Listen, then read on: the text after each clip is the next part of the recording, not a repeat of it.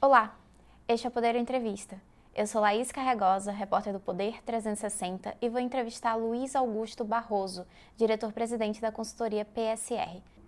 Luiz Barroso tem 46 anos. Foi presidente da estatal EPE, a empresa de pesquisa energética, de 2016 a 2018, e visitante na Agência Internacional de Energia em Paris em 2018.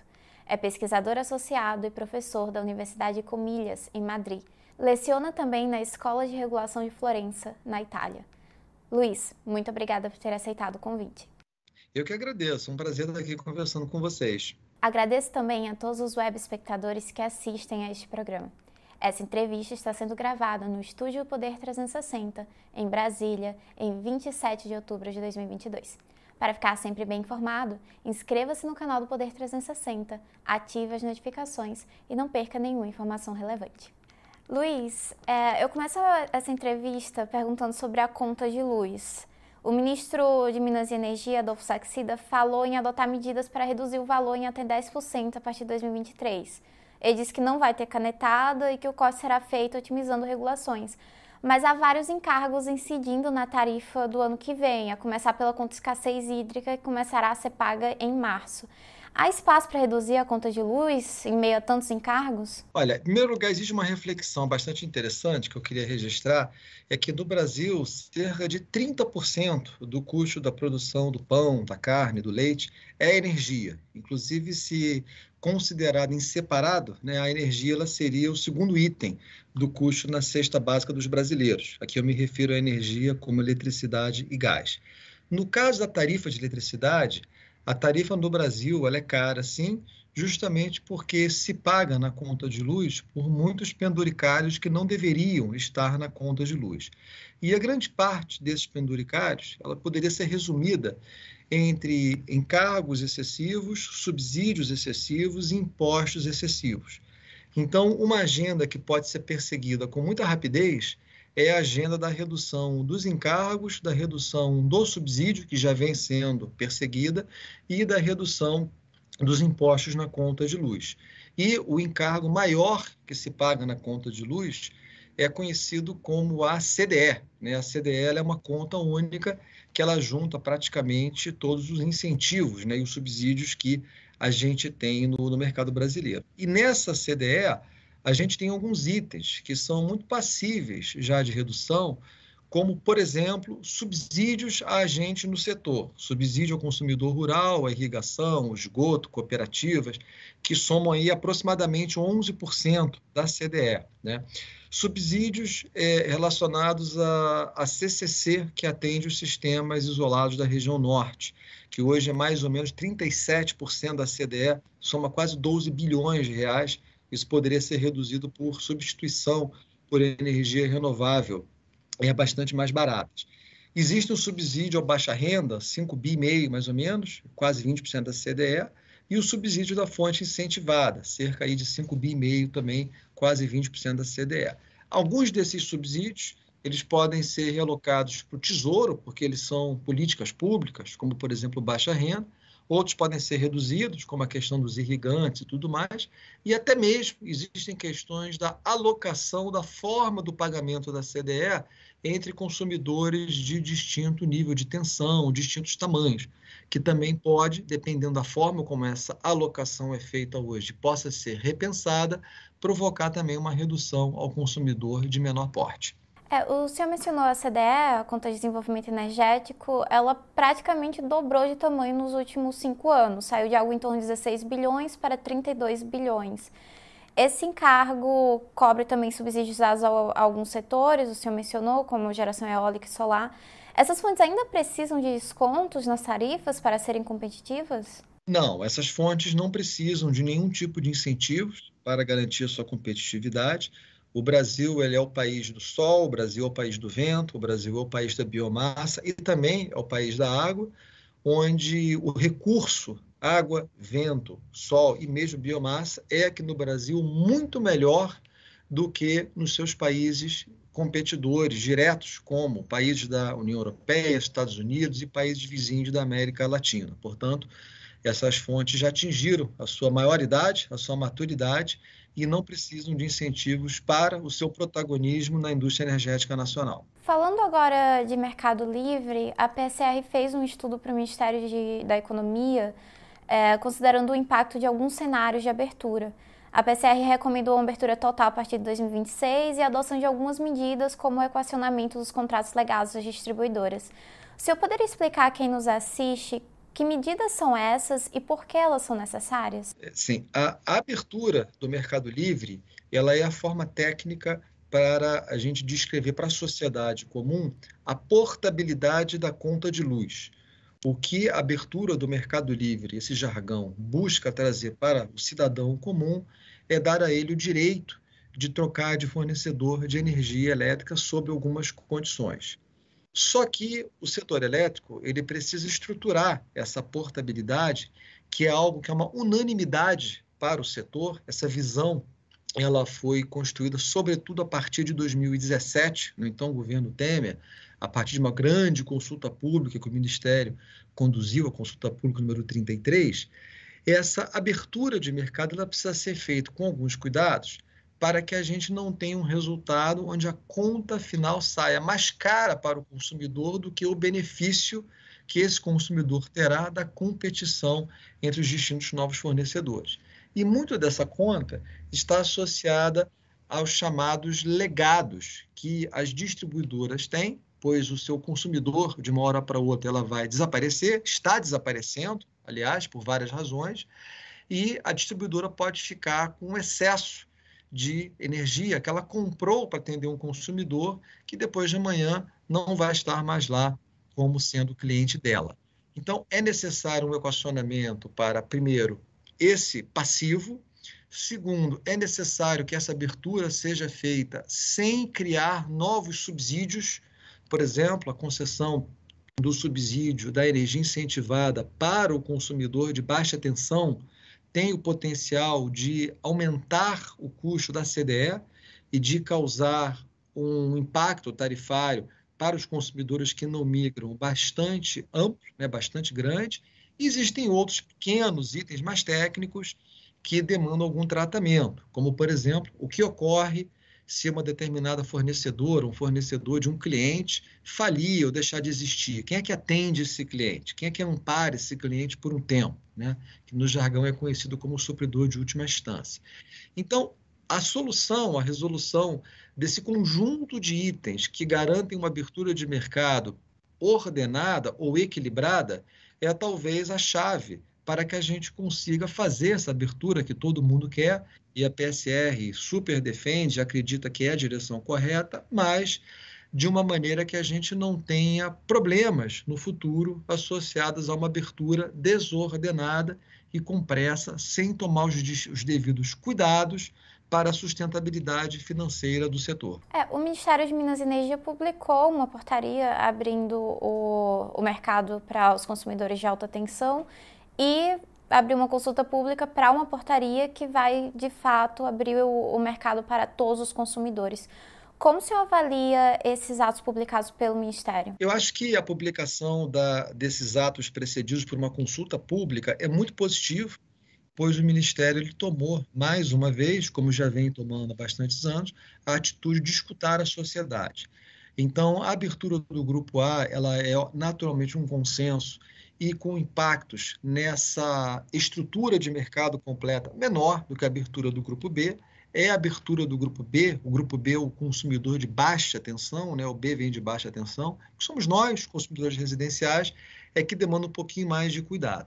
E aí existe uma discussão entre fazer essa abertura através de instrumentos infralegais, como por exemplo uma portaria, ou através de um instrumento legal, como, por exemplo, uma lei, um projeto de lei, uma medida provisória, um instrumento legislativo. Nós aqui é, na PSR, e eu principalmente, gosto de fazer essa abertura através de um instrumento legal, por uma questão de segurança jurídica e por uma necessidade de resolver essas outras questões que eu comentei na, na sua pergunta anterior, que demandam um instrumento legal para a sua resolução, como a criação do encargo de sobrecontratação para as distribuidoras, a vedação do subsídio da meia-TUJ aos consumidores é, residenciais. Existem atos, assim como outros, a separação entre a comercialização e o serviço do transporte do fio das distribuidoras, que demandam uma solução por uma, uma lei, uma solução legislativa. Então, nesse ponto aqui, a gente apoia essa pauta, mas a gente prefere que a solução seja feita por uma via legal. Abrir o mercado por meio de uma portaria fragilizaria, então, a expansão do mercado livre? É, não acho que fragilizaria num primeiro momento, muito pelo contrário, daria uma grande euforia, mas é, dificultaria a aprovação de outras pautas que são importantes e que talvez percam relevância ao longo do tempo com o mercado já aberto.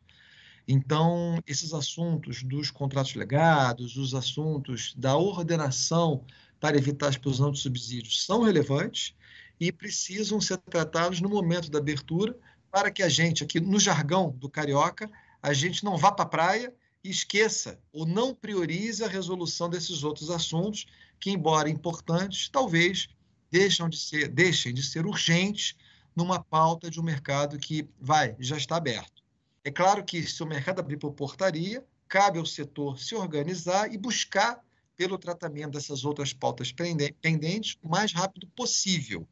Mas é, sempre fica aquela dúvida se a gente vai ter força, né, até institucional e apoio para resolver isso, ou se vai todo mundo no jargão carioca para a praia e a gente resolve isso depois, o dia que tiver uma questão é, mais séria afetando a saúde financeira do setor. Há um risco também de onerar quem ficar no mercado cativo, o consumidor que não migrar para o mercado livre? Então, há um risco sim, tá? Sobretudo porque, só para pegar um exemplo, né?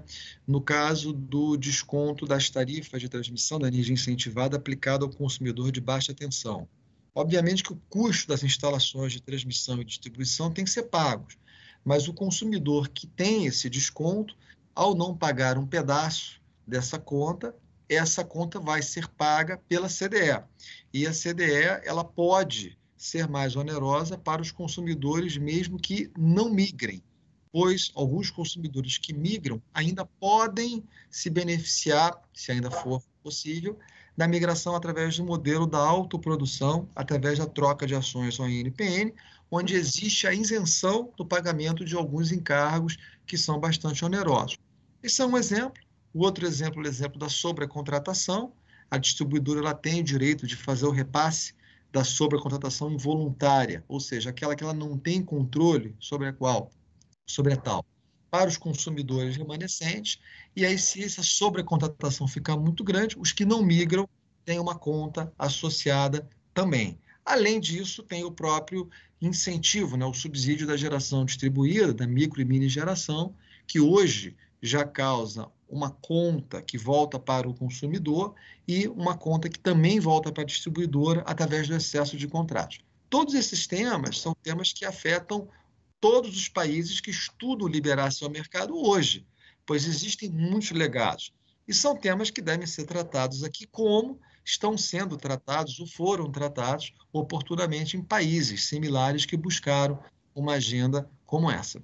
Luiz, é, outro ponto que chamou atenção no relatório da PSR foi o impacto da contratação das térmicas da lei da Eletrobras, estimado entre 40 e 50 reais por megawatt-hora. O que isso significa para quem vai ficar no mercado cativo? Veja bem, a, a, defi a definição da contratação desses 8 GB né, que vieram no projeto de lei que viabilizou a captação da Eletrobras, ela foi tomada sem ter relação com o equilíbrio entre oferta e demanda no sistema. Então, basicamente, o que está acontecendo é que o Brasil ele precisa urgentemente que a demanda de energia cresça. A demanda não tem crescido, a taxa é significativa já há alguns anos, e existe muita oferta entrando no sistema que está causando um excedente de oferta. Esse excedente de oferta é causado pelo crescimento da geração distribuída, que tem crescido não porque o sistema precisa de nova geração distribuída, mas ela entra deslocando uma energia existente que estava contratada com a distribuidora, porque ela, geração distribuída, consegue ser mais competitivo na ponta tarifária. Existe a forte entrada das renováveis, muitas delas entrando por modelos de negócios que deixam elas muito mais competitivas do que a própria geração existente. Então, tem um deslocamento de energia existente, tem as térmicas da Eletrobras e tem a própria decisão de continuidade da usina de Angra 3. Né? Tudo isso é muita oferta para não tanta demanda. Então, o sistema, em primeiro lugar, ele tem um excesso de oferta muito grande, um excesso de oferta firme, e boa parte dessa oferta que eu lhe descrevi até agora, ela é paga por mecanismos fora do mercado, como, por exemplo, as térmicas da Eletrobras, que esse primeiro leilão estão sendo pagas por um encargo de reserva. É um encargo por fora do mecanismo de mercado que deveria remunerar de forma integral toda a geração. Então, é, essas ações todas, a geração distribuída tem uma remuneração muito atrativa pelo esquema do net metering, um subsídio implícito, né? Você tem as incentivadas entrando pelo desconto da meia TUJ e algumas somando com benefícios da autoprodução por esse modelo mais de troca de ações. Tudo isso, obviamente, cria uma conta e essa conta ela tem que ser paga por alguém. Né? E esse alguém, esse alguém que poderia ser todo o mercado, não é. Ele é mais concentrado no consumidor pequeno. Eu não vou ter tempo de explicar aqui no detalhe, mas justamente porque o consumidor que consegue migrar, dependendo do seu porte, consegue, através de modelos de negócios, fugir de alguns desses encargos que foram criados. Então, de fato, esse é um exemplo de algumas ações que foram tomadas e que têm ônus para o consumidor. A própria Agência Nacional de Energia Elétrica está deixando mais claro, no caso da geração distribuída, o impacto disso em termos do subsídio cruzado e na própria CDE, né, os valores chegam aí a 5 bilhões, somando praticamente os dois, mas é uma conta que começa a ter um tamanho maiorzinho numa conta de luz que já não é muito barata. Por isso que é importante a gente avançar na abertura, mas dentro de uma lógica que a gente não tenha mais oneração ao consumidor final, um projeto que é muito legal e que é feito para, ao contrário, desonerar a conta de luz. A PCR tem uma estimativa de quantos consumidores devem continuar no mercado cativo mesmo depois da abertura total? Essa é uma pergunta muito boa, porque o projeto de liberalização do Brasil ocorre no momento da sociedade completamente diferente do momento que outros países, como os Estados Unidos, países da União Europeia, Argentina, Colômbia, fizeram sua abertura de mercado. Né? O último país que fez uma abertura de mercado comparável à nossa foi o México, mesmo assim teve a sua reforma interrompida por questões é, políticas. O ambiente lá não está muito bom. E por que, que esse preâmbulo é interessante? Porque o Brasil ele tem hoje uma população muito grande, parte da geração Z. Né? Eu brinco que é aquela população que, antes de ver uma pessoa, um ser humano, depois que nasceu, vê um tablet, um iPad, né? vê um smartphone. E é uma população muito propensa a novidades. Então, se a gente pensar por um lado, isso pode acelerar a migração a juventude vai estar ávida por empoderamento, por novas formas de você consumir energia, ter economia, escolher de quem você quer comprar, qual é o tipo da energia. Por outro lado, a gente pode também argumentar que a diversidade regional e de renda do país não vai trazer essa como sendo uma pauta sexy para todo brasileiro. Né? Um brasileiro que tem dificuldade hoje de colocar comida no prato, ele possivelmente não vai ter tanto interesse na migração para o Mercado Livre quanto um outro consumidor. Então, a PSR acredita que há um espaço para, no final da década, a gente ter aproximadamente 70%, tá, de 60% a 70% do mercado geral formado pelo Mercado Livre. E a diferença, 30% a 40%, formado pelo mercado cativo. Isso é o oposto que a gente tem hoje. Hoje a gente tem 30% do mercado livre, 70% cativo. A gente acha que é possível inverter, né?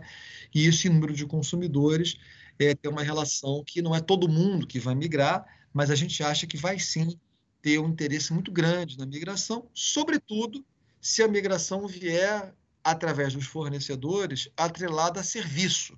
Né? É comprovado que não é somente o custo da energia, que seduz o consumidor. É claro que o preço importa, mas se você junto com o pacote do fornecimento da energia, você liga o fornecimento do celular, você liga o sorteio de um vinho, dá um ingresso para um show de rock, uma coisa assim, talvez esses serviços ao redor de uma migração, eles atraem muitos consumidores, além da dimensão econômica, é claro. O senhor mencionou o brasileiro que não tem, é, tem dificuldade para colocar comida na mesa, mas esse brasileiro ele é atendido pela tarifa social, então o Mercado Livre já não seria tão atrativo para ele, correto? Corretíssimo. Agora, a gente tem muitos brasileiros que não são atendidos pela tarifa social e que também tem uma situação econômica que é difícil, sobretudo num país onde a inflação vem reduzindo renda e onde certamente a energia elétrica não é uma prioridade para muitos. Eu acho que você fez um ótimo contraponto que em, em esses consumidores que eu me refiro, tendo muito interesse por redução do custo da energia, pela pauta da energia, sem dúvida, essa migração ela pode ser muito acelerada. Agora, talvez o principal recado para quem nos assiste é que a importância da portabilidade, do direito da portabilidade da conta de luz, eu acho que está menos ligado ao fato do consumidor mudar ou não, mas sim ao fato dele poder mudar de fornecedor pois o fato dele poder migrar de fornecedor faz com que o fornecedor dele o trate muito melhor.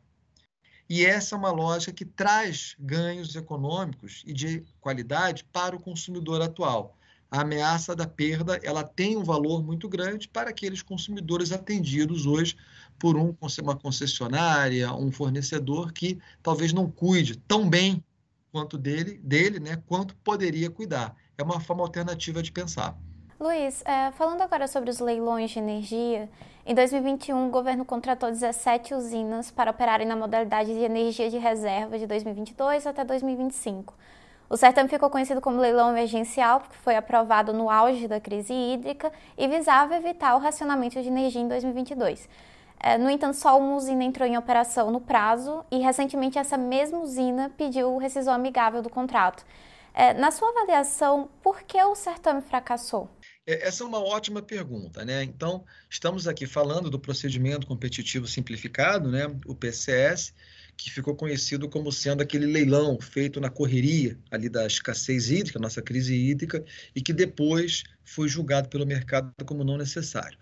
Então, em primeiro lugar, eu acho que a gente, sempre como ser humano, tem muita tendência para ser engenheiro de obra feita, né? E criticar o ato depois da sua realização é sempre fácil. Eu, particularmente, apoio a realização do PCS naquele momento. Eu acho que o Brasil realmente, quando a gente estava ali em agosto, setembro de 2021, a situação ela era muito delicada no suprimento. O governo vinha fazendo os seus esforços, mas o governo dependia muito da incerteza do período úmido para garantir o fornecimento a partir do ano de 2022. E a decisão de fazer o PCS foi uma decisão, a meu ver, acertada. Ele é um seguro frente a um futuro incerto que, graças a Deus, a ideologia ajudou, as ações do governo deram certo e a economia acabou não crescendo tanto e nós conseguimos passar bem pela, pela escassez hídrica, mas poderíamos não ter conseguido.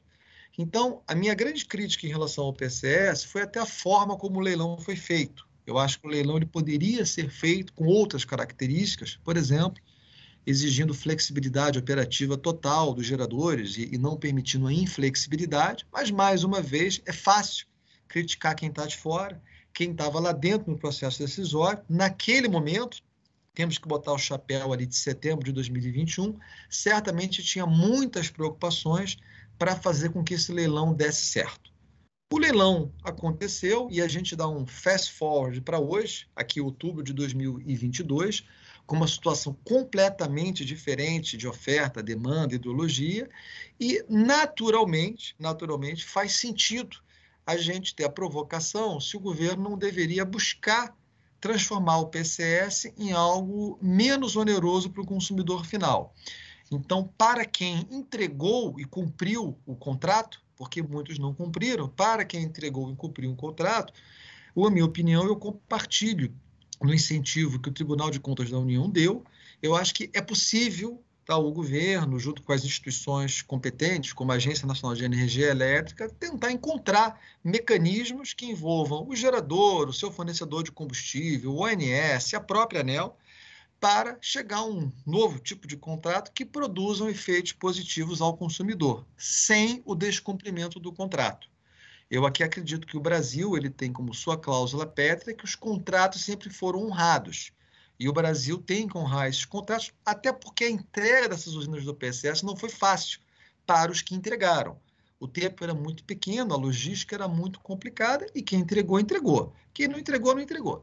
Quem entregou o meu juízo nesse momento é que vale a pena, em função da mudança circunstancial de condições, o governo estudar mecanismos que envolvam as partes que eu comentei antes, para encontrar uma solução que produza um efeito positivo para o consumidor. E essas soluções podem existir. Ainda sobre os leilões, é, o leilão A-6 foi cancelado por falta de demanda.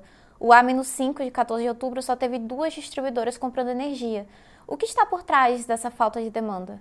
É, está por trás um fator que já vem se materializando desde 2016, que é a combinação de um menor crescimento da demanda, um crescimento da demanda mais humilde, com um desaparecimento da demanda que está nas distribuidoras, através do crescimento da geração distribuída e da crescente migração de consumidores para o mercado livre. Essa foi, inclusive, a razão que, em dezembro de 2016, motivou o então Ministério de Minas e Energia a cancelar um leilão de reserva para a contratação de renováveis, pois essa energia, aí que é nível sistêmico, que era um leilão de reserva, não era necessária, tá? Havia sobre oferta. No caso das distribuidoras, que são as que declaram o volume que vai ser contratado nos leilões a menos 3, menos 4, menos 5 e menos 6, elas estão tendo um crescimento de demanda cada vez menor, pois fisicamente a demanda não tem crescido tanto quanto deveria e o seu balanço contratual tem ficado negativamente afetado pela migração de consumidores para o mercado livre e para a geração distribuída. Então, já há alguns anos, o setor sabe que a tendência desses leilões é que eles tenham volumes cada vez mais módicos. E essa tendência ela só vai aumentar com o direito de mais consumidores irem ao mercado livre e com a própria crescente competitividade da geração distribuída. O Ministério tem falado em desenvolver leilões de neutralidade tecnológica, ou seja, sem estipular preços por fonte de energia. Venceria o leilão quem oferecesse o menor preço.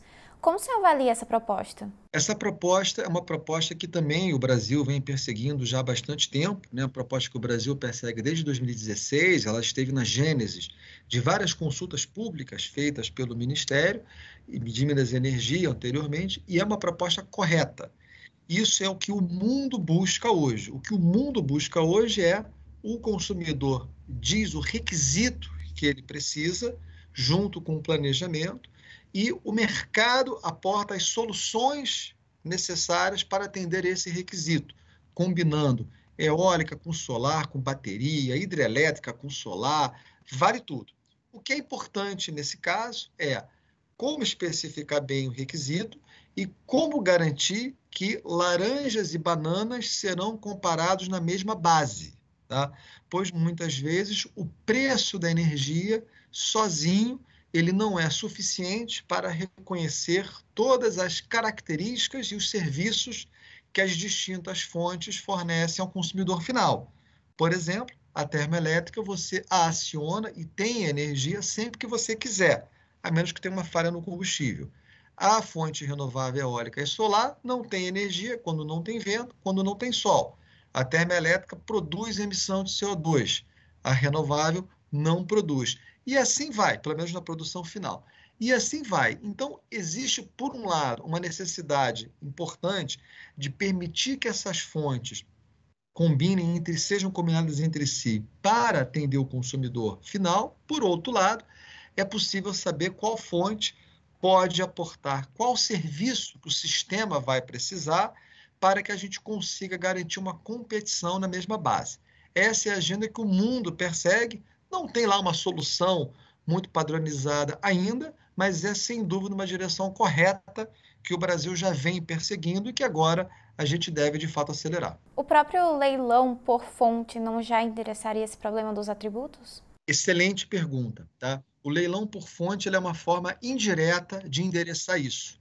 A única razão pela qual hoje o Brasil ele compra uma energia de uma fonte termoelétrica que é nominalmente mais cara do que de uma fonte renovável é porque existe alguma coisa que o planejamento gosta na termoelétrica e que não está capturado plenamente no preço do leilão.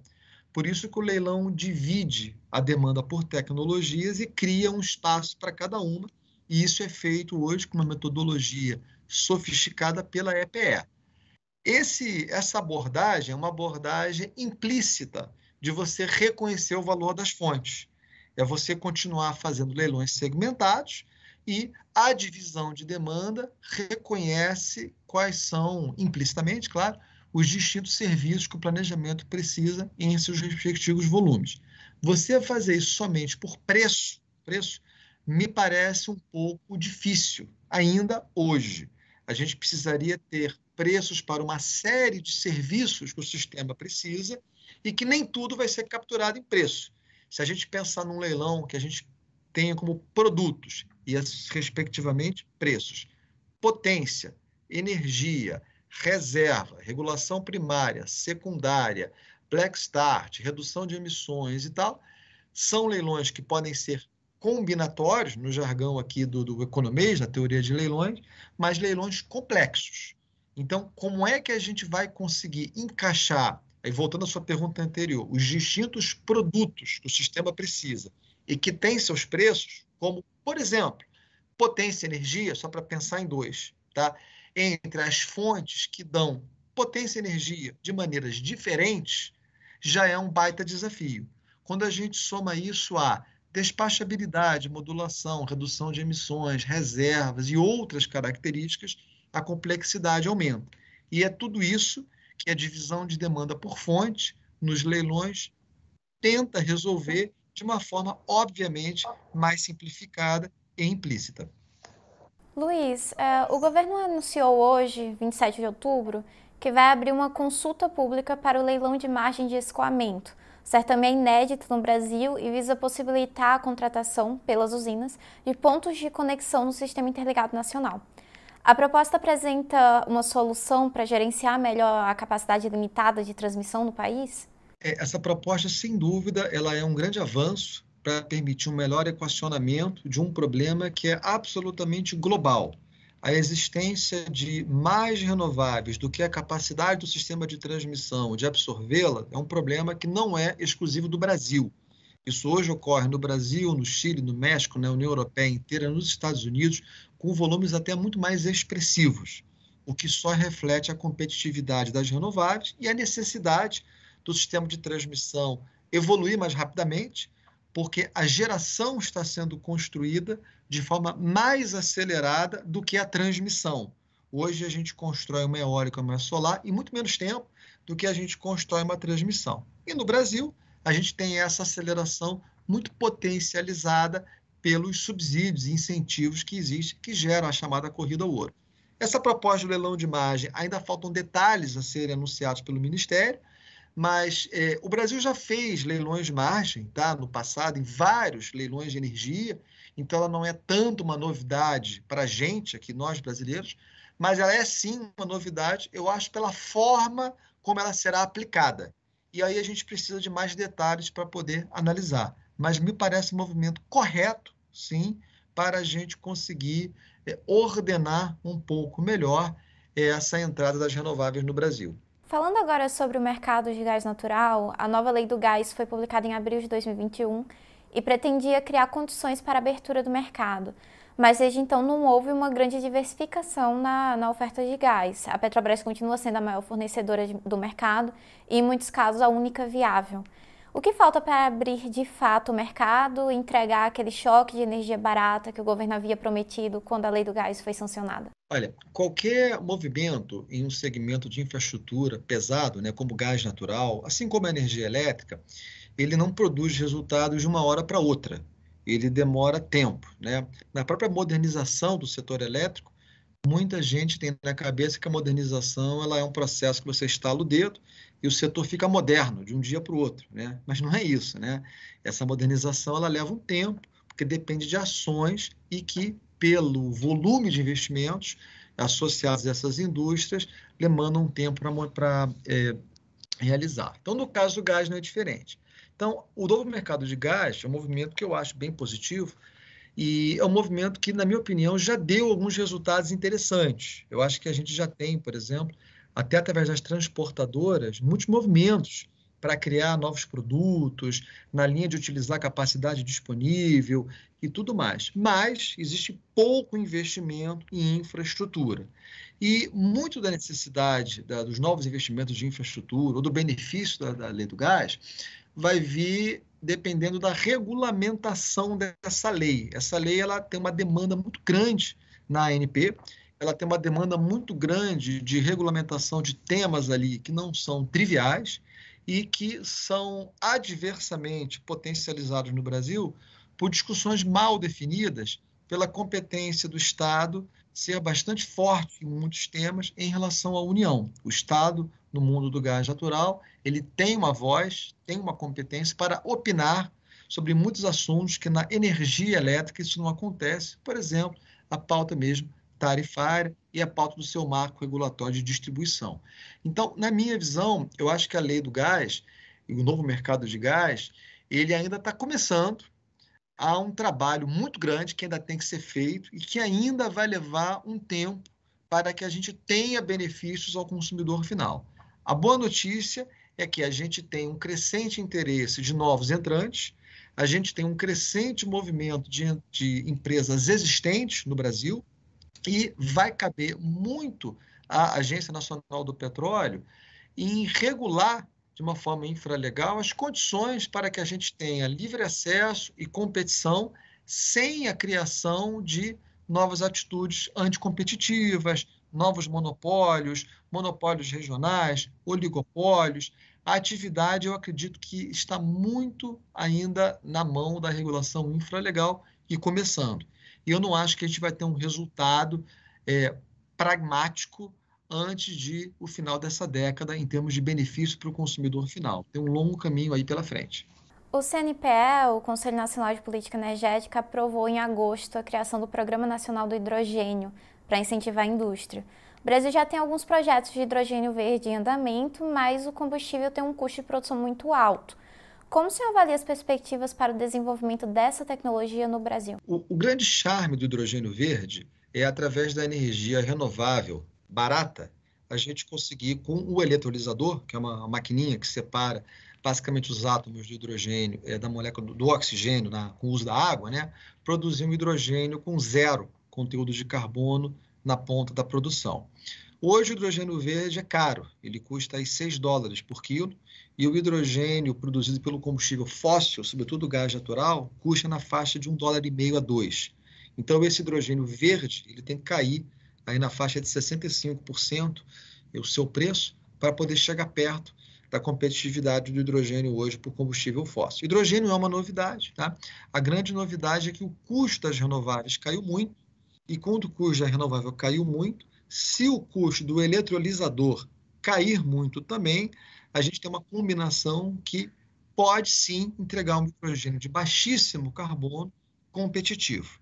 Há muitas dúvidas sobre a velocidade da queda do custo do eletrolisador e muitas dúvidas sobre a capacidade das renováveis de entregar de forma firme a eletricidade que o eletrolisador vai demandar, porque o eletrolisador vai funcionar ao fator de capacidade de 90%, para produzir hidrogênio barato.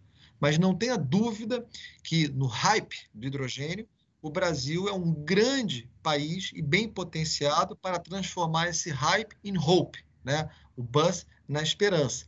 Porque nós temos o recurso renovável, nós temos escala, a renovável no Brasil é a tecnologia mais competitiva, mas eu acho que ainda falta um pouco de avanço tecnológico e incentivos que países desenvolvidos como a Alemanha, os Estados Unidos vão dar.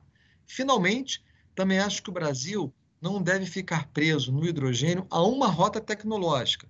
O Brasil, campeão do etanol, ele deve explorar a rota da produção do hidrogênio a partir do etanol, utilizando toda a indústria do agro, da cana-de-açúcar que a gente tem, que é algo muito particular de alguns países e que pode ser tão ou mais competitivo que o próprio hidrogênio verde. Então, fica uma provocação da gente também tentar encontrar os nossos caminhos. O Programa Nacional de Hidrogênio, ele tenta organizar um pouco essa discussão, mas ele está ainda começando. Talvez o principal desafio do Programa Nacional de Hidrogênio seja conseguir mobilizar o mercado e fazer no futuro um matchmaking, um encontro entre oferta e demanda, para que a gente consiga avaliar o tamanho dessa demanda do mercado de hidrogênio local para ver o que, pode ser exportado. Mas é uma iniciativa, sem dúvida, positiva, super em linha com o que a grande maioria dos países no mundo vem fazendo nessa agenda. É, o programa também engloba outros tipos de hidrogênio, inclusive o marrom preto, obtido através do carvão mineral, e o azul, que é obtido através do gás natural. Num cenário de transição energética, é um erro do Brasil incentivar esse tipo de fonte? Não, eu acho que o Brasil ele é o campeão mundial eh, de energia limpa, né? A nossa energia limpa chefe é a hidrelétrica, né? Ela não é verde, ela é azul, mas é um privilégio da gente. E o Brasil tem uma matriz energética hoje que muitos países gostariam de atingir em décadas, né? Procura atingir em décadas. E o Brasil ele deve apoiar, na minha visão, a agenda do hidrogênio de baixo carbono. E esse hidrogênio no mundo ele terá conteúdos de carbono diferentes. E eu acho que não faz sentido a gente se amarrar numa rota só tecnológica e perder a oportunidade de talvez competir com outros países que vão também apoiar hidrogênios com distintos tons de cinza. Vai, para a gente fazer uma metáfora aqui. Hoje, os Estados Unidos, através do, do, Inflation Reduction Act, está colocando muito dinheiro na mesa, muito subsídio para o hidrogênio, e o que os americanos fizeram foi um subsídio que ele é crescente de acordo com a intensidade, a redução da intensidade de carbono do hidrogênio associado. Ou seja, quanto mais limpo o hidrogênio, mais incentivo ele tem do governo americano. Esse é um programa inteligente que, se der certo, vai certamente motivar uma grande indústria lá, que o Brasil pode se beneficiar no futuro, trazendo equipamentos baratos e que podem criar nossa indústria de hidrogênio aqui. Mas eu é, defendo que a gente não se amarre a uma rota tecnológica e sim que a gente tenha uma multiplicidade de opções para que a gente possa casar com um bom problema que o Brasil tem, que é ter uma multiplicidade de candidatos para a oferta de expansão de energia nesse país. Outro grande tema do setor de energia é a regulamentação da eólica offshore, que inclusive tem muita sinergia com hidrogênio. É, como o senhor avalia as diretrizes que foram publicadas pelo governo? O, o governo escolheu um caminho, né, existem vários caminhos na eólica offshore, o governo escolheu o caminho de fazer a licitação das áreas, já da cessão do uso das áreas para exploração da eólica offshore. Outros países fazem diferente, outros países até fazem um concurso de beleza para escolher quem é, segundo alguns critérios, até pouco objetivos, o melhor agente, melhor empresa para explorar aquela área. O Brasil foi pela linha competitiva, o que é coerente com a história do Brasil em situações similares, por exemplo, o desenvolvimento hidrelétrico, né, onde na época do governo Fernando Henrique as áreas eram licitadas para quem queria desenvolver hidrelétrica em determinados rios. Eu acho isso positivo. Acho que o governo está trabalhando, Acho que existe ainda um chão pela frente nesse mundo da eólica offshore, pois o casamento com a indústria do hidrogênio não é imediato, né? sobretudo porque um número muito importante é que para o hidrogênio verde ficar baratinho, o eletrolisador tem que funcionar praticamente na base, o fator de capacidade 90%. E a eólica offshore, por melhor que ela seja, vai ter um fator de capacidade de vai 60%, 70, vai 65. Então, tem um espaço aí que precisa ser preenchido por ou combinação de fontes em áreas com regime de ventos complementares ou por combinação de tecnologias. E na questão do hidrogênio, existe uma grande discussão, na qual o Brasil vem ocupando um importante espaço através da CCE, a Câmara de Comercialização de Energia Elétrica, que é a certificação da energia que vai atender a planta de hidrogênio. Hoje o mundo quer medir qual é a intensidade de carbono da energia que é usada para atingir o hidrogênio. Essa metodologia de certificação a nível global não existe ainda consenso. Então, eu acho que esse casamento ele tem um pouquinho mais de tempo para frente.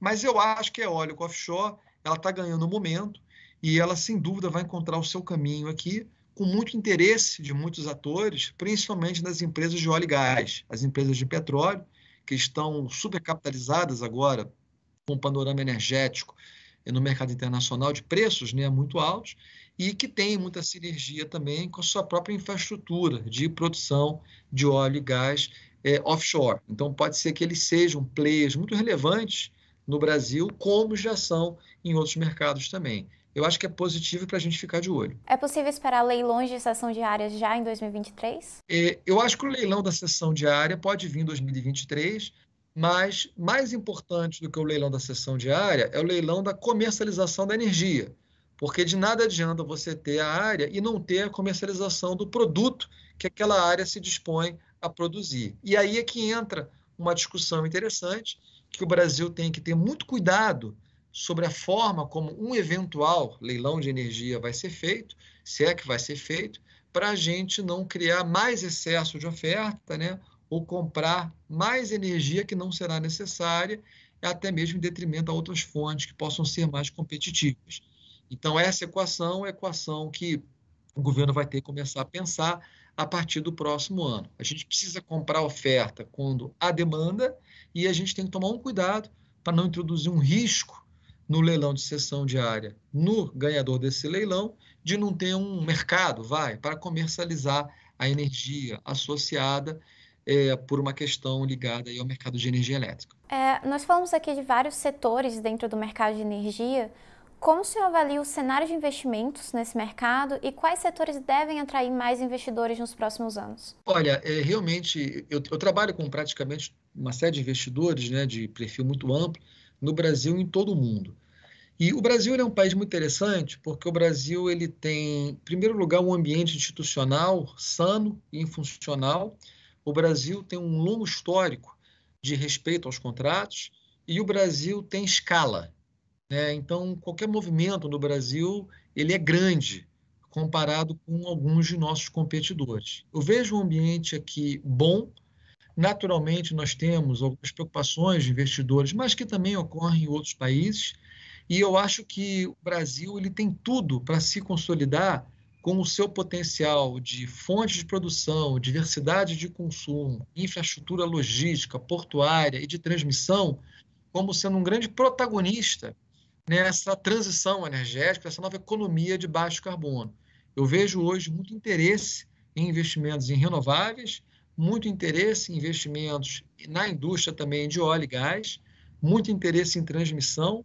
Na base de consumo, o interesse é bastante grande, está na indústria eletrointensiva, é, sobretudo, mas a combinação do Brasil ser o país da energia, o país de uma infraestrutura portuária boa e um país que pode ter um papel e deve fundamental na indústria internacional energética, nos coloca muito bem posicionados nessa corrida pelo hidrogênio também, que é algo que pode ser talvez aí um grande passaporte para caso vingue, né, caso fique realmente competitivo, caso vire hope e não seja só hype, nos reposicionar na indústria energética global. Por último, nós estamos falando em 27 de outubro. O segundo turno das eleições será em 30 de outubro.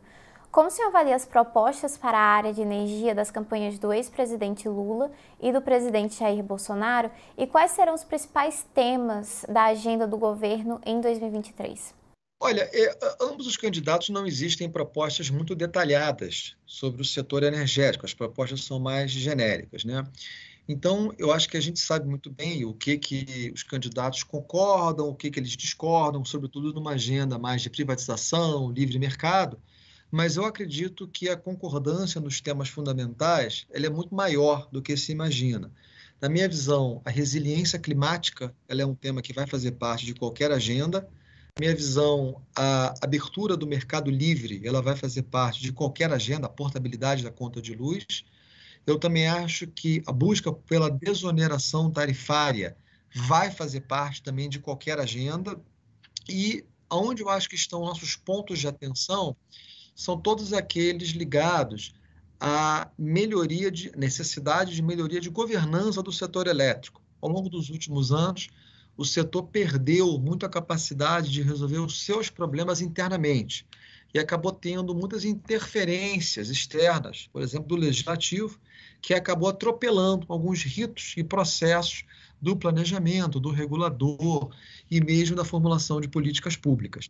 Eu acho que a gente tem que recuperar essa capacidade do setor dialogar e resolver os seus próprios problemas e evitar um mundo onde cada segmento de mercado busca resolver os seus problemas no legislativo e a esse sucesso obtido por um agente leva a uma reação de um outro agente que busca uma ação similar e isso acaba produzindo como final uma grande colcha de retalhos para o nosso setor, com dificuldade para o novo entrante, dificuldade de previsibilidade, e que tem uma, como consequência uma tarifa mais cara e um setor aquém das qualidades que o consumidor e a sociedade merece.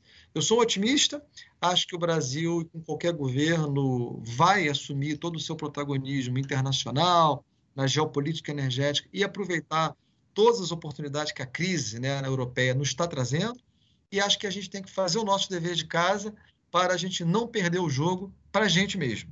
Tá? Talvez esse seja o maior desafio, o maior pedido que eu deixo aqui para Papai Noel, para nossa agenda energética 2023. Que não percamos o jogo para nós mesmos. Chega ao final esta edição do Poder Entrevista. Em nome do Jornal Digital Poder 360, eu agradeço a Luiz Barroso. Eu que agradeço. Um prazer enorme conversar com vocês. Muito obrigado pelo espaço numa pauta tão complexa, porém tão importante para a sociedade. Obrigado. Agradeço também a todos os web espectadores que assistiram a este programa. Essa entrevista foi gravada no Estúdio Poder 360, em Brasília, em 27 de outubro de 2022. Para ficar sempre bem informado, inscreva-se no canal do Poder 360, ative as notificações e não perca nenhuma informação relevante. Muito obrigada e até a próxima.